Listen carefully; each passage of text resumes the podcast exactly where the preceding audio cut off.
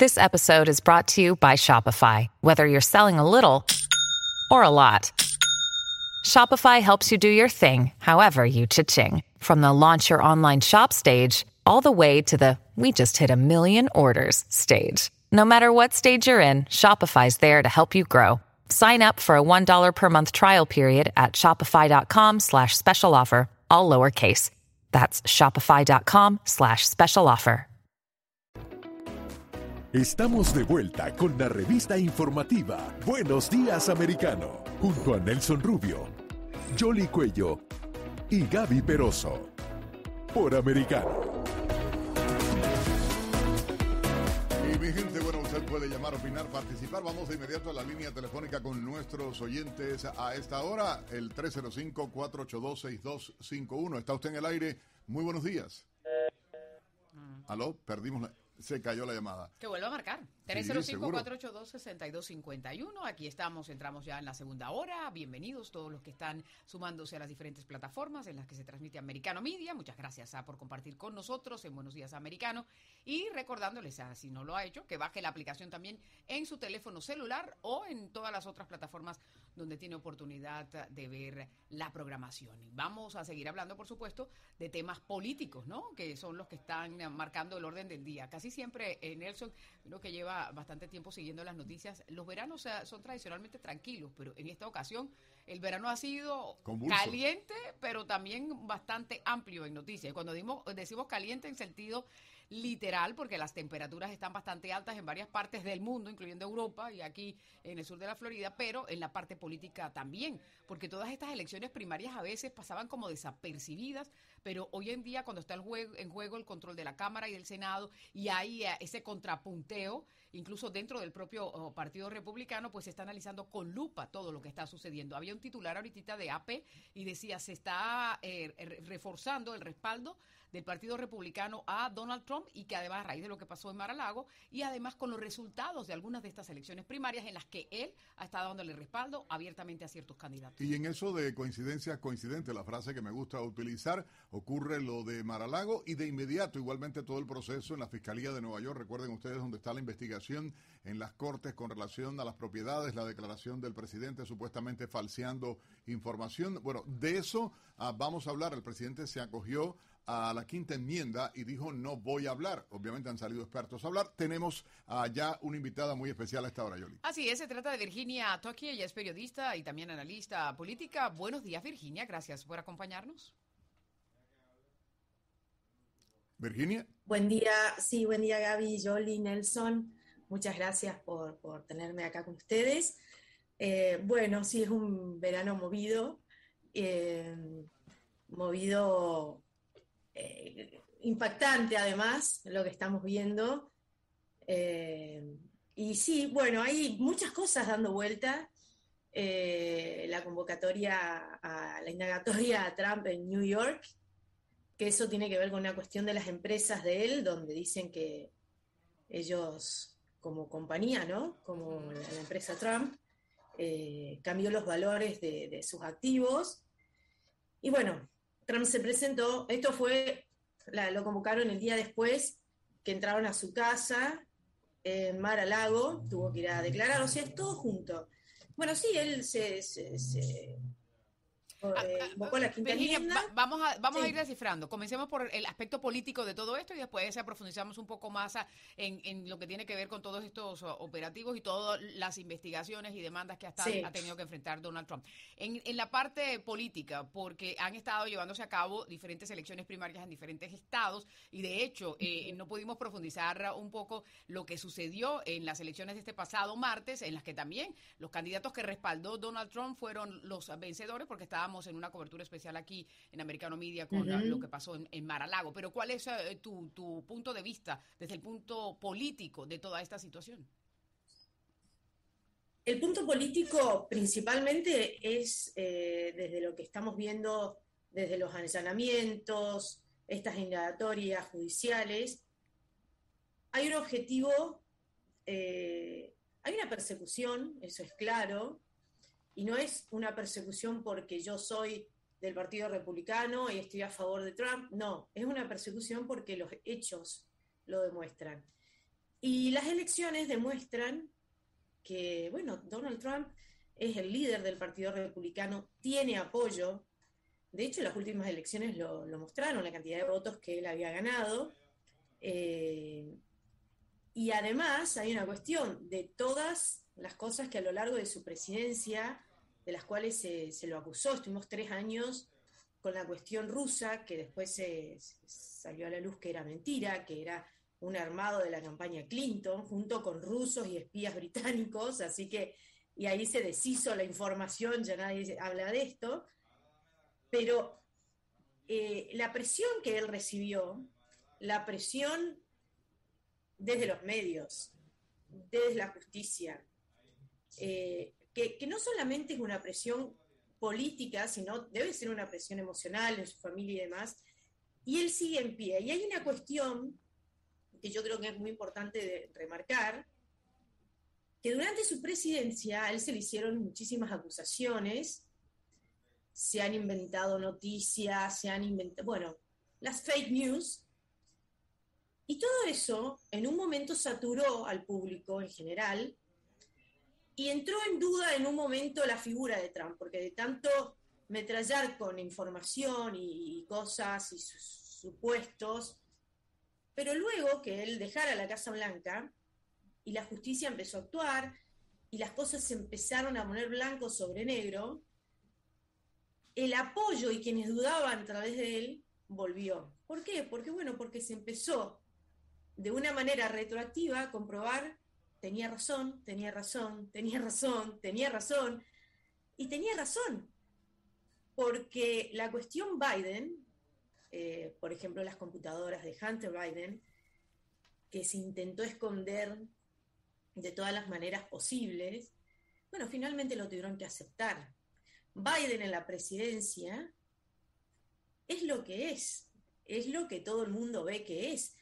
Y también es lo que no se ve que ellos no lo muestran, pero que el público lo percibe, que hay corrupción, que hay conflicto de intereses, que, no pueden, no pueden, que ahora el FBI se usa, un periodista dice algo, entran a la casa del periodista, el presidente de los Estados Unidos lleva cajas de la Casa Blanca, cuando yo lleva cajas de la Casa Blanca estoy hablando como alguien que se muda, automáticamente se le abre una causa, el presidente le dice, vengan, entren, lleven, que fue lo que pasó en febrero.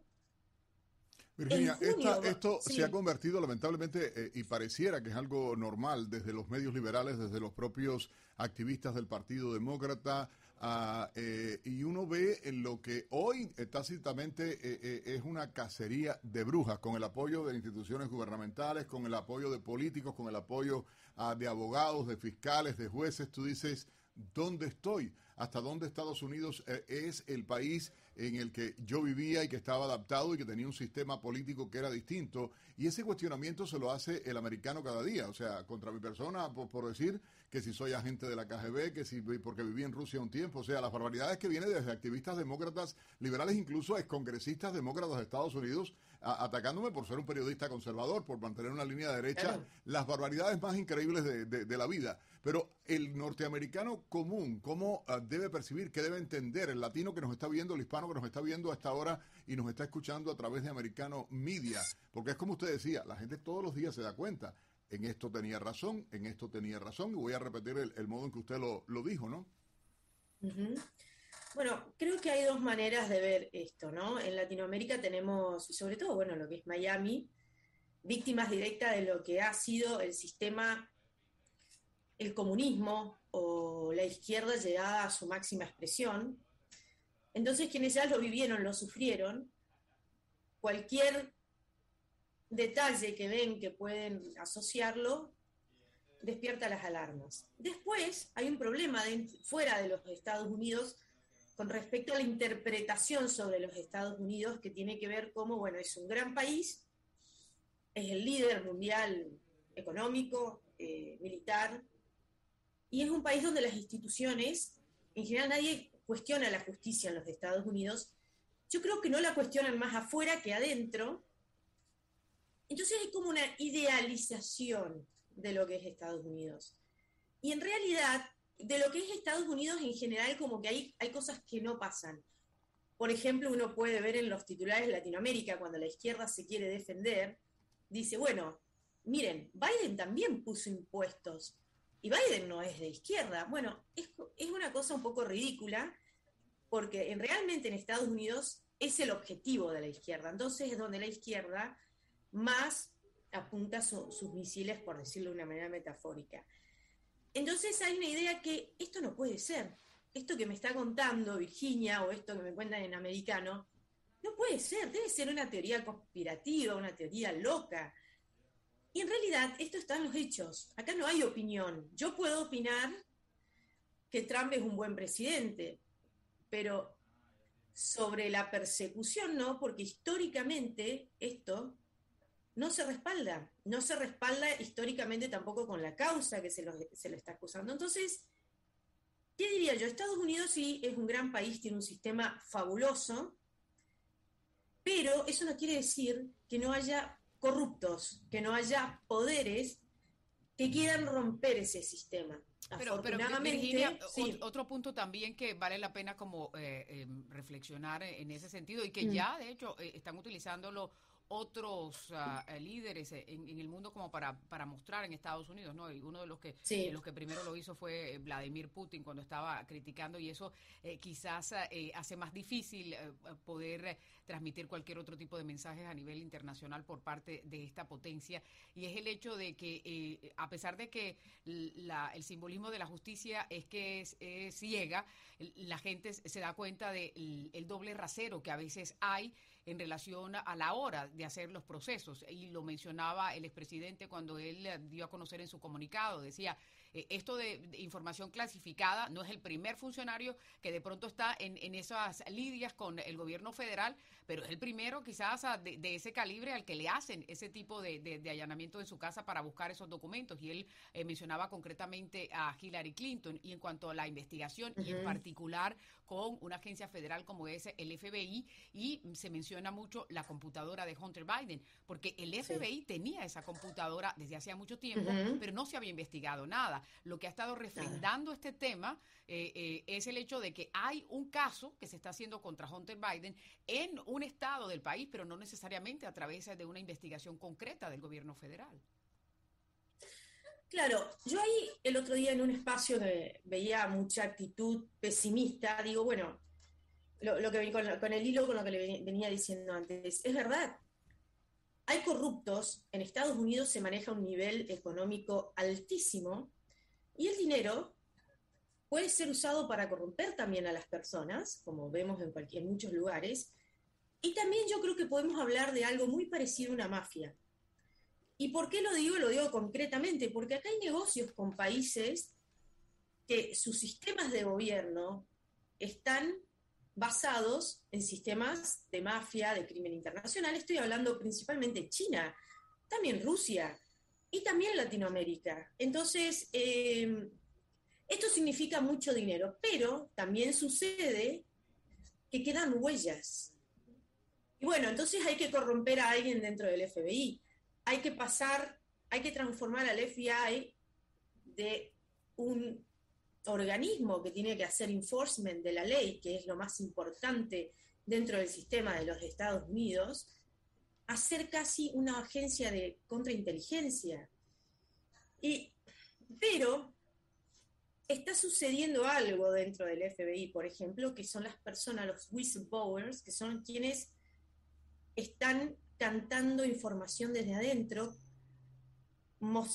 contando lo que pasa, y esa es, ese es el contrapeso. ¿sí? O sea, las instituciones están todavía firmes, hay un gran poder económico y político que están usando las influencias, están usando, en Argentina le decimos el carpeteo, quiere decir, mira, si vos no haces esto, yo muestro que vos hiciste esto, y vienen con archivos, entonces hay jueces que se ven comprometidos, bueno, o te pago tanto, o te doy tal negocio, o eh, el lobby, ¿no? Y, pero a su vez hay personas que no están en eso, que son la mayoría, y que están empujando para limpiar todo esto. Les voy a dar un detalle para ver que esto, si bien lo de Trump no tiene antecedentes en cómo entraron a su casa, en cómo él estaba colaborando con la causa, no es que él se atrincheró, se roto y dijo acá nadie toca nada, todo lo contrario. El día que allanaron la casa de Trump es el día que Nixon dio su discurso de eh, renuncia. Exacto, es el aniversario. Entonces, y Nixon, a los días de renunciar, dijo que él, su error fue creer que no había doble estándar y que realmente la justicia en los Estados Unidos, cuando se trata de los demócratas, hay un doble estándar, sobre todo en las esferas más altas del poder. Yo creo que en este momento estamos en un punto máximo y hay una cosa que no se está pudiendo lograr. A Nixon, Nixon renunció, pero con Trump no pueden. A Trump le hicieron trampa en su presidencia, es mi postura, lo, puedo probar porque es una cuestión del sistema mismo. Y lo sacaron, pero no lo, no lo pudieron derrotar a él, ni anímicamente, no lo pudieron sacar del juego. ¿Y qué pasa? Hoy en día en el Partido Republicano, que estamos a poco de las elecciones de medio término, Trump ya quiere declarar su candidatura a presidente. De hecho, lo ha hecho medio implícitamente o lo ha hecho así, entre líneas. Y algunos le piden que espere las elecciones de medio término. Ante esta disyuntiva, si Trump lanza ya su candidatura o no, hay que apurar los trámites. ¿Cuáles serían los trámites? Bueno, entremos a su casa.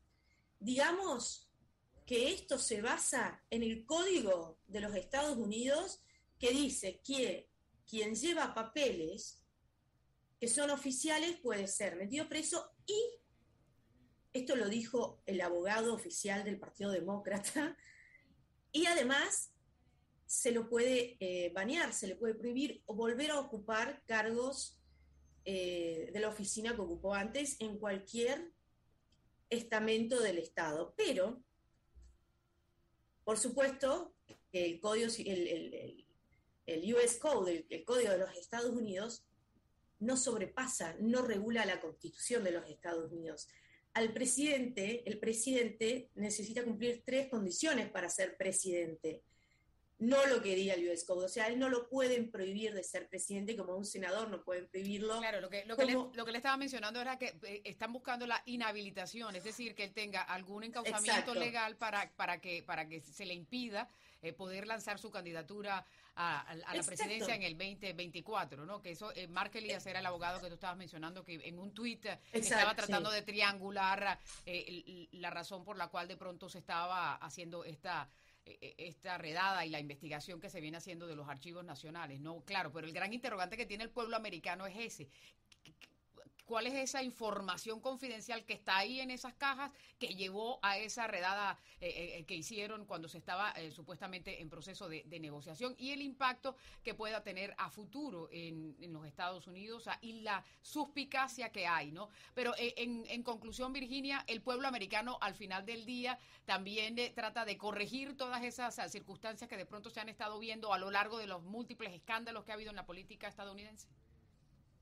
Totalmente. El sistema y el pueblo americano, que es quien sustenta el sistema, y yo les voy a dar un solo ejemplo que para mí es lo, es lo máximo que podemos advertir a corto plazo, es la Corte Suprema de Justicia.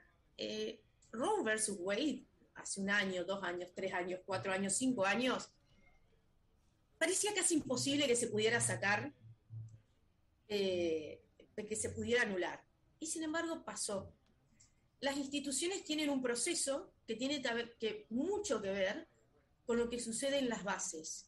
Las élites, en este momento, las élites corruptas, las élites que están persiguiendo a quien el pueblo eligió como su presidente, quienes quieren manipular, que quienes quieren torcer el sistema porque el sistema va en contra de ellos. Ellos solamente hacen todo lo posible para torcerlo y denigrarlo. Pero ellos en este momento tienen miedo, tienen miedo, si no, no hubieran actuado como actuaron. Y la última reflexión es, ¿cómo actúa un demócrata muy fanático del Partido Demócrata, de Hillary Clinton, ante un avance en contra de Donald Trump? Lo festeja. lo, se burla de los demás. Revisen las redes, revisen los representantes de ellos. Nadie lo ha hecho. Están en silencio. Es más, hasta han elaborado la, idea de que esto fue armado por Christopher Wray, el, quien, quien dirige eh, el, FBI. Claro, porque como él fue armado como Trump, dicen, esto es una conspiración del Partido Republicano para subir la imagen de Trump. O sea, creo que le salió muy mal, está todo el mundo preocupado por lo que está pasando, el impacto fue súper negativo, ellos lo saben, porque eh, saben cuál puede ser el impacto.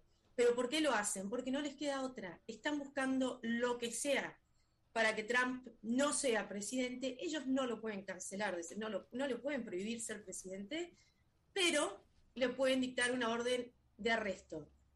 De todos modos, Trump se puede presentar a presidente desde la cárcel o arrestado domiciliariamente, no importa.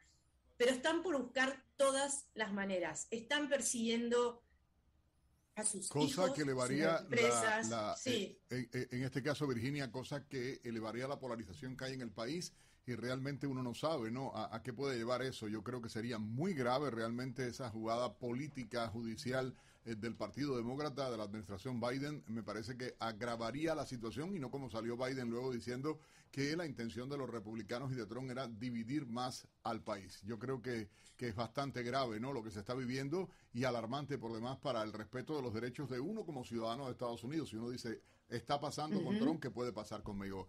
Ah, gracias, Virginia. Gracias, por gracias a ustedes. Que tengan buen día. buen día para ti también. Virginia Chucky con nosotros, periodista y analista política. A propósito, eh, Newsweek estaba describiendo un artículo, claro, porque todo el mundo está tratando de descifrar cuál es la motivación, qué es lo que viene detrás de, esa redada que se hizo por parte del FBI. Y al final del artículo, básicamente, están echando al agua a la institución, al FBI, y que lo que estaban tratando, dicen en, los apuntes y personas que no pudieron identificar porque les habían prometido que no iban a, a decir quiénes son los que le dieron la, información, que estaban tratando de hacer la redada sin que generara tanta algarabía y sin que se, se, convirtiera en un circo periodístico, pero que al contrario, lo que ha sucedido más bien eh, ha sido que la gente está preguntándose por qué lo tuvieron que hacer y qué hay detrás de todo esto. Y es más, cada vez hay más presión para que se pronuncie lo antes posible tanto el Departamento de Justicia como el propio director del FBI sobre este proceso.